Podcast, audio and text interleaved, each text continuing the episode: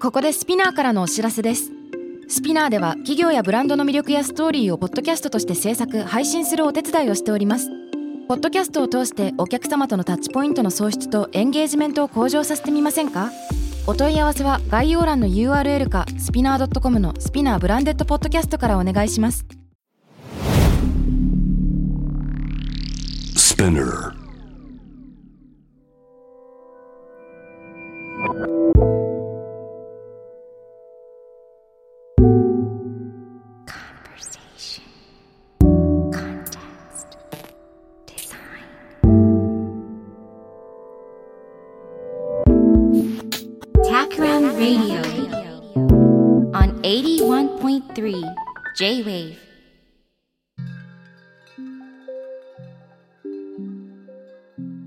渡辺幸太郎がナビゲートしている J-Wave タクラムレイディオ。今回のゲストは株式会社わざわざ代表取締役平田遥さんです。よろしくお願いします。はい、よろしくお願いします。いやいや、いや今回ゲストに来ていただいたんですが、はいなんというか出会いのきっかけみたいなので言いますと、出会ったの自体はつい先日ですが、はい。僕自身あのノートは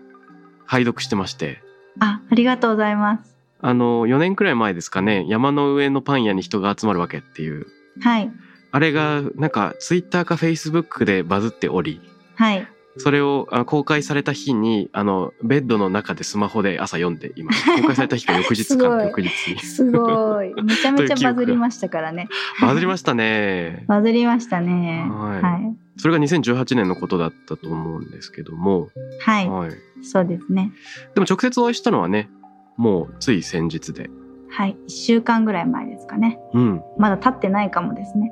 そうですよね。だから、この場に来ていただいてすごく嬉しいんですが、はい。ね京都で行われた、あの、はい経営者のカンファレンス、ICC でね、うん。同じセッションご一緒させていただきました。はい。というところなんだけれども、はいあのーちょっとね JWEB 自体は東京圏というかこの辺でやっているので、もしかしたら長野だと聞けないですかね。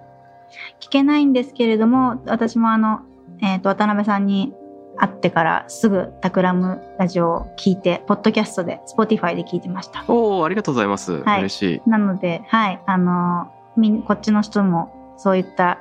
ところで聞いてるかと思うので、お嬉しいことです。はい、あちなみに、はいあのどの回お聞きになりましたか。えーっと無印のえーっと小池さん、はいえーっとの方とあとミニマルの山下さんですとか、なるほえーっと知っている方をあとえーっとお正月の夫婦のトークとか ど。で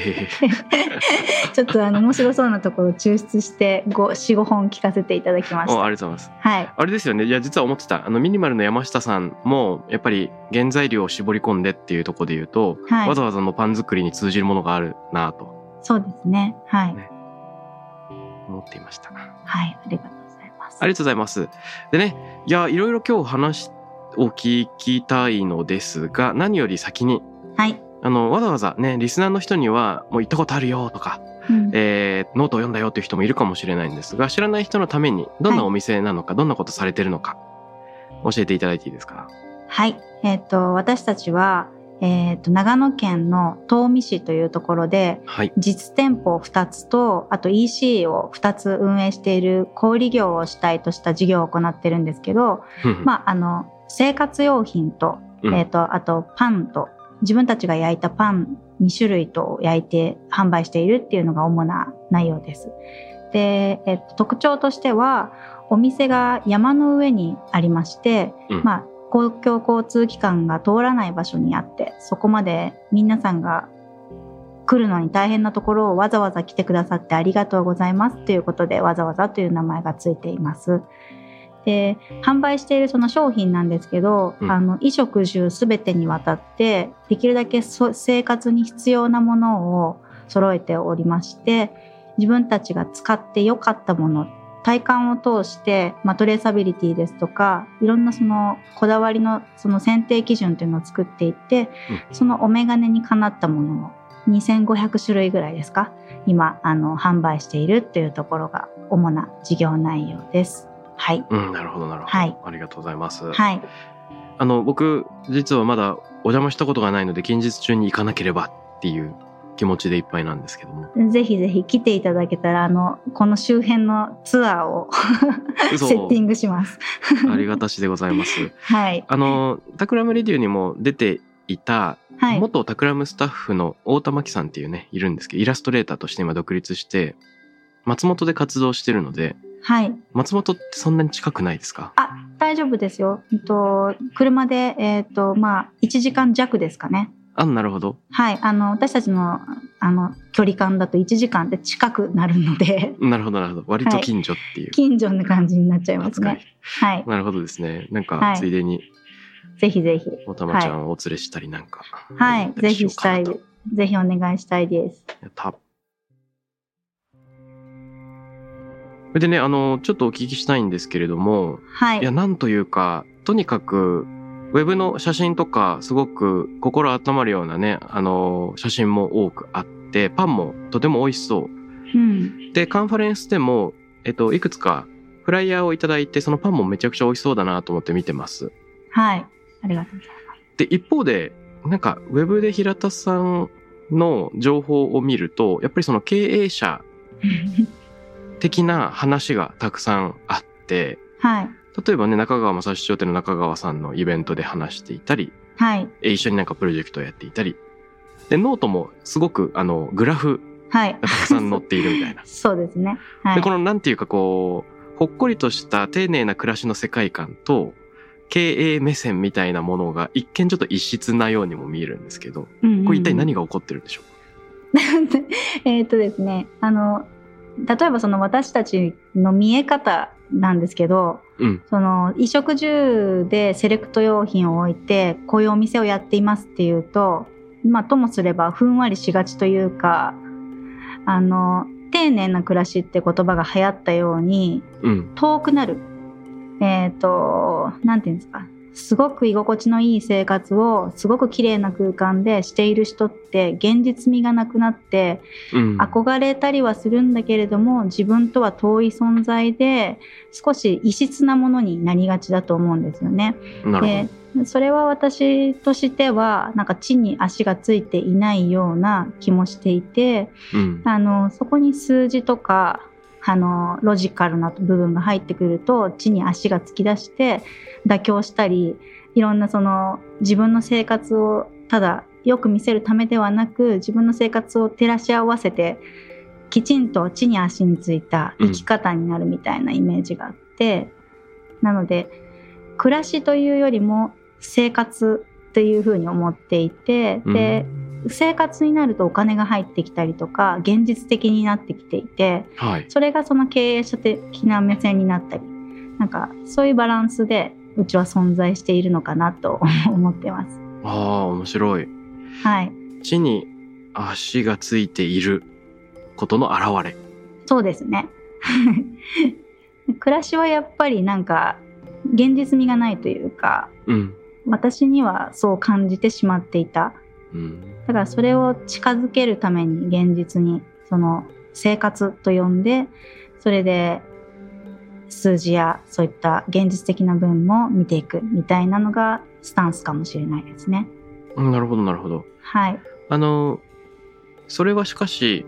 ブランドそのものに現れてるというよりも、なんて言うんでしょうか、ディレクターズカット版というか、なんか、その EC 自体とか、多分お店にグラフが掲げられてるわけではないじゃないですか。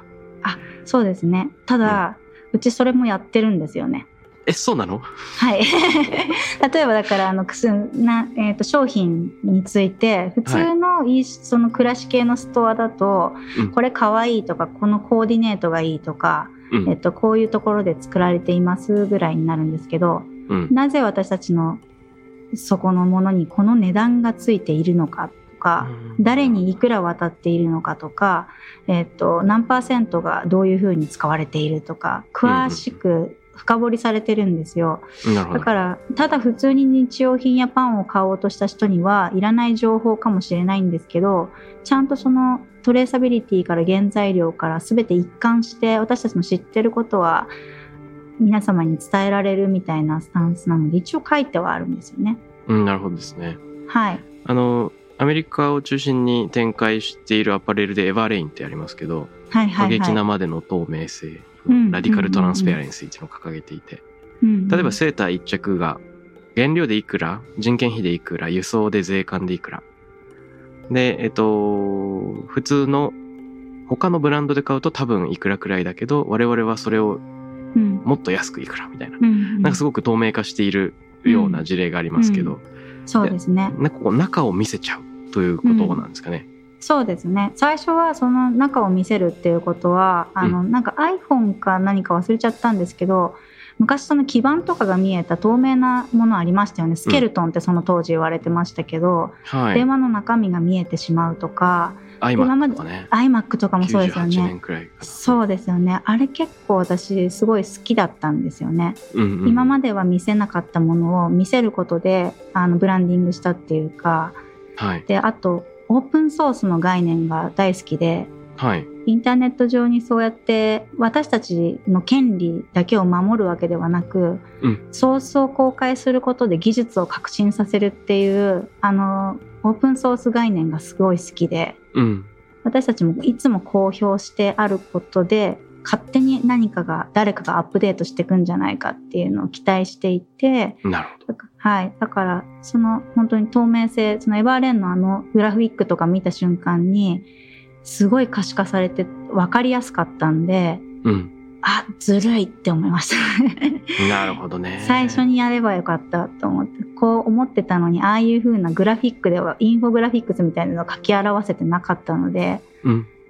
あこんなに風にやっぱり考えてる人がいるんだなってすごい嬉しかったですね。ああ、面白いな。あの、オープンソースで言えば、実は最近、はいこ、のラジオ番組で紹介したはい、本で、あの、バージル・アブローって、あの、もともとルイ・ヴィトンのメンズの、うーんね、ディレクターをやっていて、最近亡くなってしまった人がいるんですが、はい、あの、ブランド初の黒人の、うーんあの、アーティスティックディレクターだったのかな。彼が、やっぱりオープンソースを信奉していて、うんうん結構過激なことをやるんですよ。うんうんあの、ナイキとのコラボで、あれは10足のスニーカー、定番スニーナイキの10足の定番スニーカーをアレンジするみたいなプロジェクトだったのかなと思うんですけど、うんうんそのプロジェクトでは、入稿した AI デザインファイルをもうウェブに公開しちゃうみたいなのやってて、ああすごい。うんあの、途中できあの消されたらしいんですけど、なんか音の事情があったのかわかんないんだけど、うんでも、あの、プラス、なんか僕を作ったものじゃないけど、ななんていうのはいあれ、ななんていうのあれ、フリーゲームだっけな。あの、ワージル・アブロー自身がどういうふうにそのファッションデザインをやってるかっていうノウハウをうん。全部ブログにまとめていて、うん。例えばスタートアップの作り方とかなんかデザインの仕方みたいなのを、バーってこう、ノウハウを自分の文字と参考リンクでまとめてるページがあるんですね。うんうん。で結構なんか YouTube が多くて、YouTube のノウハウ動画とかがすごい上がってて、へえ。なんかね、かっこ悪いんです よ。ネタが。なるほどなるほど。面白いそれ。うん、それがなんかいいなと思って。うんわかります。うんなんかやっぱさっき最後にプロダクトアウトされる時には結構かっこいいくなっちゃいますよね。うんうんうんささっきの暮らしの話もそうだと思うんですけど雑誌にキュレーションされて素敵な人の生活を一部ずつ切り出してまとめるとものすごく手に届かないようなものになっていくと思うんですよね。はい。憧れはするけれども現実味がちょっと足りないというかなるほどだ。けどそのキュレーションされてない状態でそのまま朝から晩まで写してみるとうん。割とその下手な部分とか面白くないとかかっこ悪いとかうん。そういう部分も混ざってますよね。うんでそれが本当になんか生活な感じがしていてなんか今のかっこ悪いまとめられたソースになっているものがかっこ悪いっていうのはすごくわかりますね。なるほど。えー、この話めっちゃ面白いな。面白いですねその私この概念インターネットが始まった時に見つけたんですよねやっぱり。ふんふんあの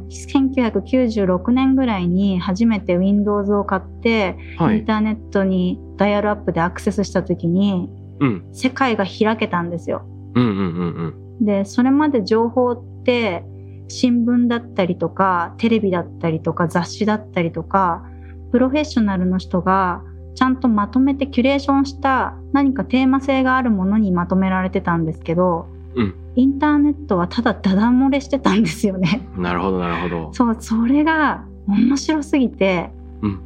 全部出てるっていうのがだから見つける人に私がなれるわけですよねはい。全部素晴らしい情報ではないのでうん。なのでその今で自分がやってる仕事の一つでバイヤーっていう仕事がありますけどはい。インターネットを見て情報を自分にフィットするものをバイイングしている感じがあって、ネットサーフィンに確かにあるかもしれない。そうこれは良いこれは悪いって私が選んでいくわけでうん。まあそういうなんかキュレーションされてないものから抽出するっていうのがすごい楽しく感じましたね。なるほどね。はい、面白いなインターネット黎明期の玉石混交の状態自体が、うん、全てが漏れている、そう漏れ目て利るき前のダダ漏れの状況であると。そうこですれ、ね。面白い話。いやひどかったんですよ2チャンネルとか本当にひどかったんですよね。うんうん。なんかもうだから人間の生態そのものがさらけ出されてるようなすごいでヤフーとかもねあってギリギリのような状態だったんで、うんちゃんとキュレーションされてるメディアっていうのがほとんどなかったですよね。そうですね。はい出会いづらいというか、まはだい、ね、Google、Google がまあ Google 98年、7年なくからっいたでですね。ね。ヤフーの、ヤフーは当時カテゴリー型のサーチしかそうでですきなかったので、そうですね。分類、ヤフーに見つけられるまでが大変なんですよね、個人で。そうです。ね。本当にそんな感じでしたよね。ロボットにクロールされるっていうのがまだあんまりないないですタイミンね。グだったから。うん。いや、あれも本当面白かったです。混沌としてて、カオスで。うん。いや、あれが、だから、なんか良かったですね。原体験的なものがあるんですね。あ多分あると思いますね。インターネットに触れた原体験は大きいと思います。で、あの、今やっている、はい。えっと、お店がいくつかあるっていう中でね、はあい。の、トウ。はい。このトウのことも興味津々なんですけど、コーヒーと本とギャラリー。うん。あ、今まさにいらっしゃるのはい、ここ、塔なんですけど、ふむ。はい、ここのあの、あの、カフェのコーナーから今、ちょっと話してる。あの、今日お休みなのあ、大で、きい。かなり大きいです。まあ、これ、1部屋でもっとたくさん部屋があるので、向こう側にもあるので、めちゃくちゃ広いんですけど、すげえ。はい、東美市っていうそのところの公共施設内をお借りしてへ一え。軒丸ごと運営してるっていう状態ですね。なるほど。はい、こっちのエリアはあのカフェでのお金を払った人しか入れないエリアなんですよ。うんうんうん。であと公共っぽいそのお金を払わなくても閲覧できるエリアには物販とかいろんなのが置いてあって、まあ、公園のトイレも併設されているのでいろんな人が訪れるんですけど、ああ、面白い。はい、そんなところでやってます。あの、もともとパンと日用品を扱っているお店と、まあ、はいまた別に立ち上げるっていう時にコーヒーと本。はい、これどういうチョイスだったんでしょうかあのーわざわざっていうお店の方がパンと日用品の店なんですけれども、うん。その生活に必要なものっていうくくりだったんですよはい。だから必要のないものは置かないっていうスタンスだったんですよねほうほうほう。だから朝起きてから夜寝る前にまでに使うものを全部セレクトしてるみたいな趣旨で、うんまあ、歯磨くから歯ブラシコップ、えー、と歯磨き粉顔洗ってタオルとか、まあ、朝から晩までのルーティンの中で絶対触れてるようなもの必要不可欠なものをセレクトするっていうテーマだったんですよね。ふむふむ。でそれを10年弱ですか運営した後に、まあ、その中に自分の大好きな本とか、うん空間だとかが混じっていないあとアート作品とかあ売れないって気づいたんですよね。あ、なるほど。はい、だから生活に必要なものじゃない不必要なものだけれども必要かもしれないよと問うっていう せこういうものがあると生活がもしかしたら潤うかもしれないですよ人によってはっていうのを問いましょうってことで問題の門って書いて問うっていうな店を作ったんですけど、そういうことだったのか。 はい、なのでこっちには余分なものしか置いてないです。うんめっちゃいいです ね。だからオブジェとか、もうよくわからない、なんか石とか絵画とか、まあ本も別に参考書とかそういうマップとかそういうものが置いてあるわけではなく、うん哲学とか社会学とか科学とか、まあ、美術とかもう全然いろんなジャンルのもので特に読んでも日常生活に役立つわけではないみたいな、なるほどね。はい、感じのものばっかり集めてます。いや、これ、あのーめちゃくちゃ面白くて、で、はい聞くと納得なんですけど、はい、一方で、あの、わざわざではい、生活に必要なものを取り揃えるっていうはい、のはまず OK なんですけど、はい。なんかお店続けてるとうっかり生活にいらない本とかをあまり考えずに並べちゃうことうっんうんてなんかすごい簡単に起こり得るような気がしてて、なんか僕だったらそうしちゃうっていうかなんか、いや、この、いや、これ、あの、歯磨きながらこの本読めばいいじゃんみたいな置いちゃいがち僕だったはらいはいはいそれをあはいえてストイックにはいちゃんとずっとその戒められてるっていうのは一体どういうことだったんでしょうね。あのですね来ていただくとすごくよくわかるんですけど、うんわざわざというお店がめちゃくちゃ狭いんですよなるほど。でハーフビルドしたって自分でもう半分作ったんですよねうん。お金がなかったんで、まあ、当時600万円の貯金があって、うんその貯金をはたいてできるところまで大工さんに作ってくださいってお願いしてなるあと全部自分で作ったんですよねうんだから狭いのをだんだん拡張してったっていう経緯があって必要なもの以外置けなかったっていう うん。だ単純にその置く場所がないなるほどでそれでだからそういうものは必要ではないっていうことで割と流されてる主体性はあまりないですね。あいやいやいやでもそういうこと かもう物理的に限られてるからここまそうででっすそうですはていいう引き算はまあ当然起こったってことですね。そうですねもしそこが広かったら、うんあの置いてったかもしれない です。はい、承知です。はいあのすいません前半にね伺った話にちょっと巻き戻っていくんですが、はい。暮らしじゃなくて生活、はい。うん、理想的に見えるものじゃなくてちゃんと地に足がついたもので現実みたいなのをその織り込んだ見え方の方があの実際的なんじゃないかって話があったと思うんですけどはい。これあのなるほど聞いててなるほどというところなんですけどねはい。あの僕平田さんの発信されてるものをいろいろ目にする中ではい。なんか勝手に二面性みたいなものと捉えてしまってたんですけど、うんうん、うん。そのなん、か例えばパンフレットとかウェブが醸し出す世界観うと、ん。うん。平田さん自身がノートとか講演で発信するものっていうのうんをあえて分けてるみたいなものってあるのかないのか。ああ、そうですね。あの、法人格と個人格ってやっぱり二つあると思っていて、お店の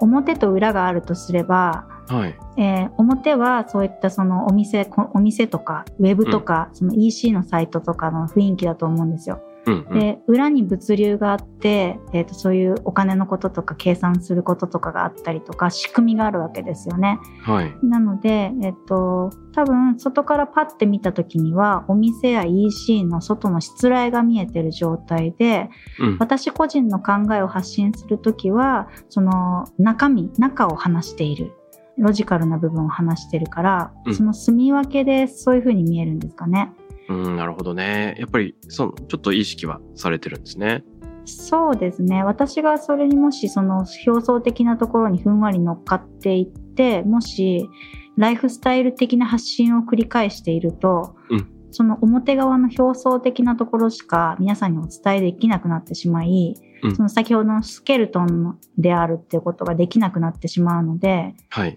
人間はやっぱり外見もありますけど中で内臓とか臓器が動いてて動いてるわけでうん。そこをちゃんと私が見せる役割を果たさないとあ透明にならないおーなんかそういう意識はありますねだからおーこれ、あの、ファンの人って、はいなんて言うんでしょうか。両方を、ファンっていう人とか、どっちかのファンっていう人とか、なんか、いろいろいらっしゃるんですかね、やっぱり。あ多分いると思いますだから私の発信しているものは読んでいるけれども、うん買い物は一回もしたことがないとか、うん。いると思いますし、うんお店にはいっぱい来てるけど、うん私がどういう発信をしてるかっていうのは一切知らない。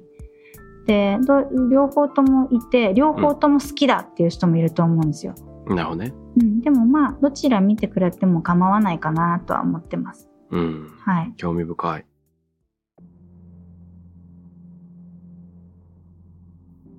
あの、そういったやり方うんとか、今のビジネスの形に、うん、あの、行き着くそのビフォアというか、はい一番最初のその店舗を作る前というのは、はい何をされていたのでしょうか私そのちょっとその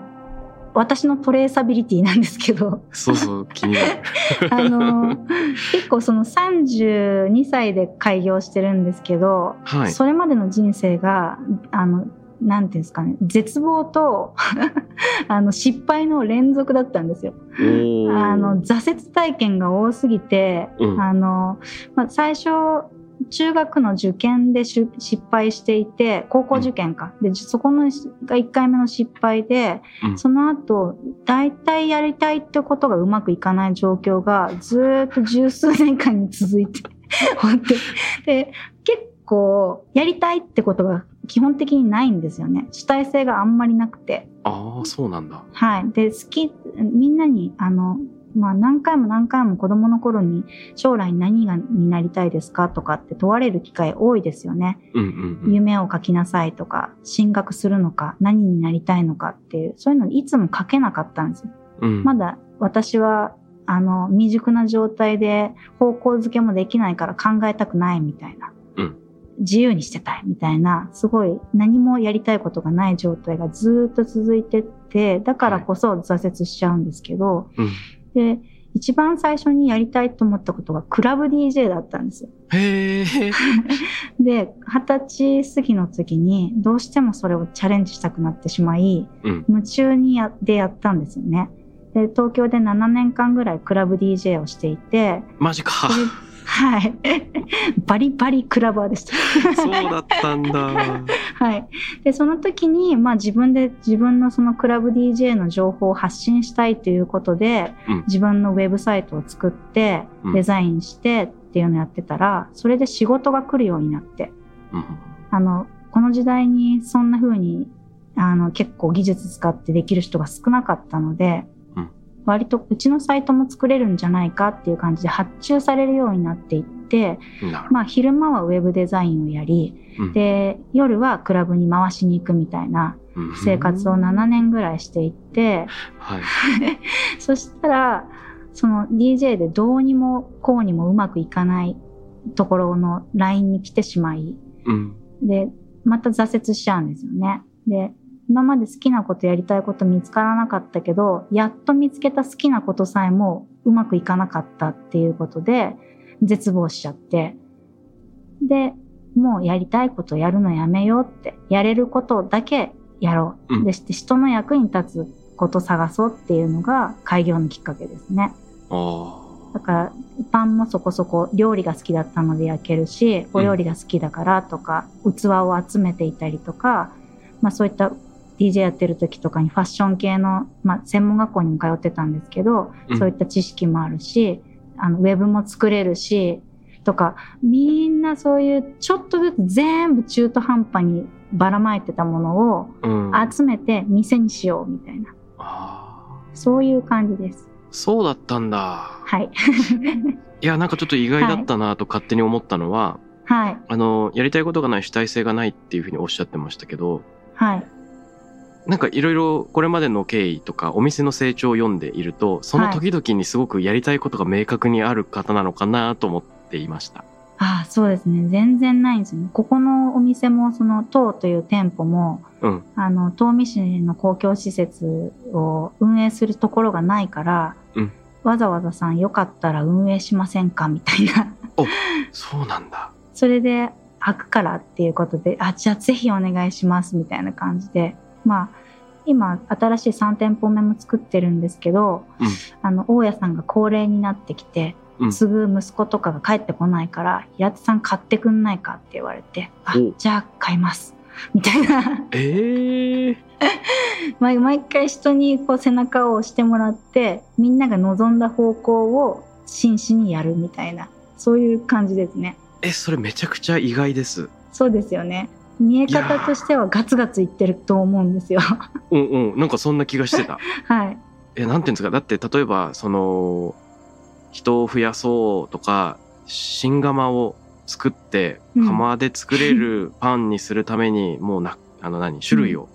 なんだっけ、20種類からうん2種類に減らしちゃおうとか、はいはい。もう、なんはかいこう自分の大きなリスクを取って自己改革していくのがめちゃくちゃ得意な、そんなイメージを抱いていて、はい。で、もうなりたいものっていうか、なんかもうビジョンがキラッと見えてるから、うんうん短期的な痛みみたいなのを厭わずどんどん変わっていくっていうことなのかな、みたいな。もう完全にそういうイメージ。そうですね。だから20種類のその20何種類のパンを2種類に減らしたのも、うんあの頑張りすぎちゃって体がすごい疲労しちゃったんですよね。うんなる一人でパンを27種類焼いて毎週焼くな焼いて店切り盛りするって尋常じゃないじゃないですか。ほど。はい。でやっぱそれ数年でうまくいかなくなっちゃってうん疲れてきてしまって、うんいやこれは2種類にし絞り込んでちゃんとその自分の生活も守りながらうんお客さんも喜んでる方向を折り合いつけないとなみたいなうんただそれは10種類の絞り込みじゃ多分社会には世間的にはエッジが効か立たないから、もっとやっぱエッジ立てないと山の上に人のが来てくれないので ちょっととんそがらこをせストイてックに。そうですねそこから2種類だなマジかー本当は1種類でやりたかったんですよでもカンパーニュも食パンも両方とも大好きではい。で日本人の人にカンパーニュだけで絞り込むとほとんどの人食べなくなっちゃうと思うんでなるほど。やっぱりそれも合わせないとと思ってそこは2つの種類みたいな感じですねなるほど。。はいいやー、めっちゃ意外でした。そうですねエッジは戦略で立ててますエッジは戦 略。エッジは戦略か。まあでも、必要に迫られてっていうのはあるんですね。そうですねでその必要だけにやっちゃうとやっぱ社会とかその世間のニーズ満たせなくなっちゃうと思うんで、うんある程度とんがらせてあのフックみたいな感じで引っ掛ける感じですねうん。違和感を持たして興味を持ってもらうところは作りつつある程度迎合していくみたいなあれです、迎合、迎合って。両方やらないとダメだろうなっていうなんかバランス取ってますねそういうことだったんですか。はいや、バランス感覚がすごく上手なんですね、きっとね。それで、ビジネスとしてもすごくい、うん、安定えーされてるだろうから。そうですねもしかしたらそこが特徴だったのかもしれないですねうーん。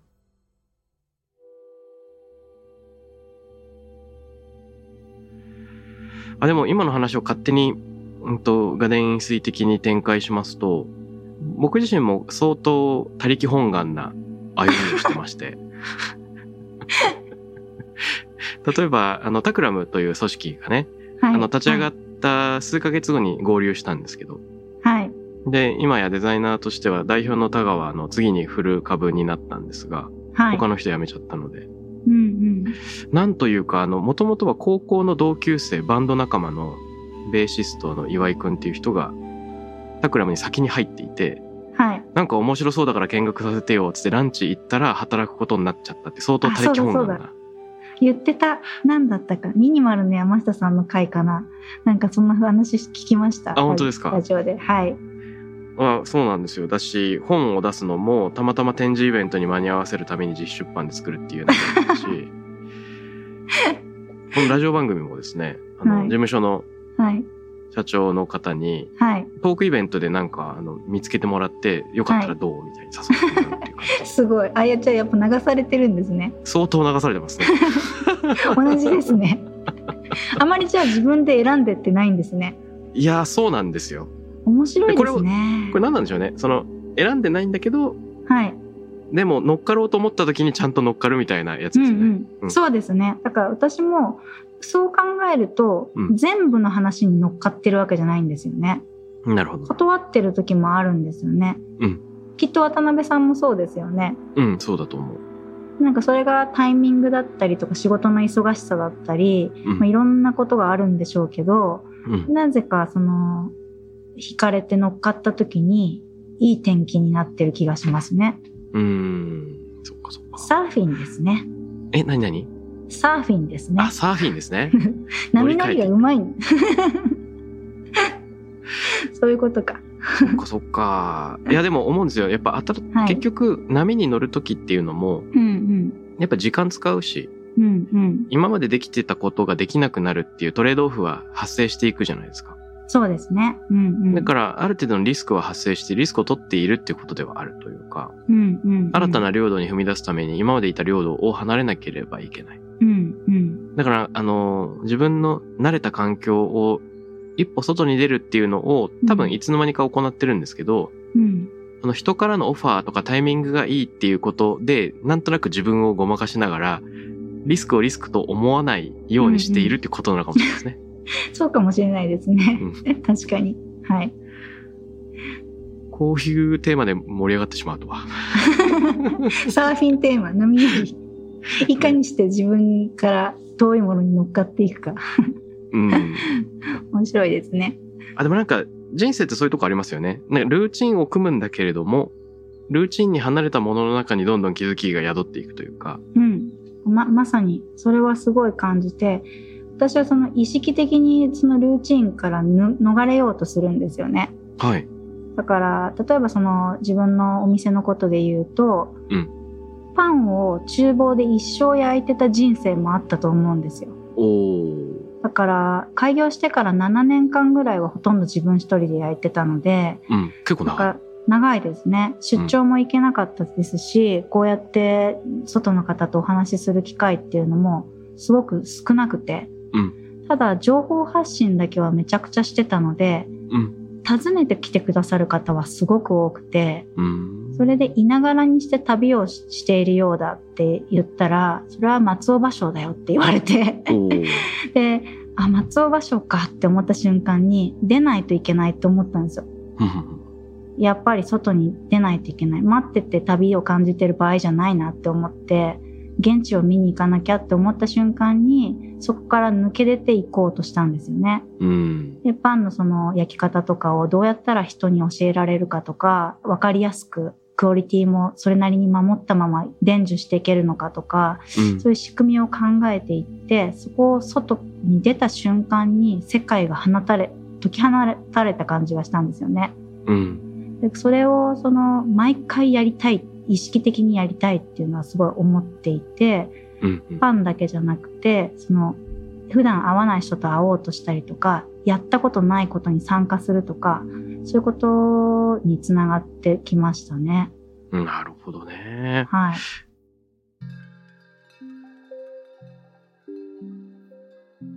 えー、待って待って、それは松尾芭蕉だよって言われて出なきゃっていうのはどういうことだったんですか、そこがもうちょっと知りたい。ああのだから「いながらにして旅にをしているようだ」って読んだのも松尾芭蕉だったけれども、うんえっと、私自身は出てなかったんですよねその当時。うん。で松尾芭蕉は旅に出てるからこそうん旅に出てない時も旅をしているようだって例えられたわけですよね。なるほどなるほど。私はその旅に出ていないのに旅を感じてたけれども、うん本当に実際出たらもっとどんな気持ちになるんだろうってその追体験したくなっちゃったんですよね。なるほどね。はい、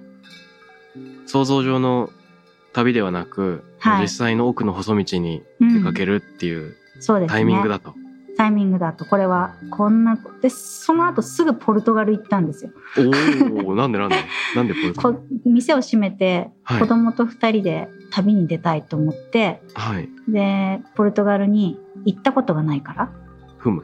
でいみんなに行ったという話も聞いたことがなかったのでうん。あまりその馴染みのないところで治安のいいところでってなった時にポルトガルっていう選択が出てきてうん。偶然その松尾芭蕉の話を教えてくださった方がポルトガルにアンティークの買い付けとかをしてらっしゃったギャラリーを営んでた方でうんい。ろんないいところを教えてくれたんですよね。うーん。で「はるかちゃん行ってきなよ」って言われたから「はい行ってきます」って言って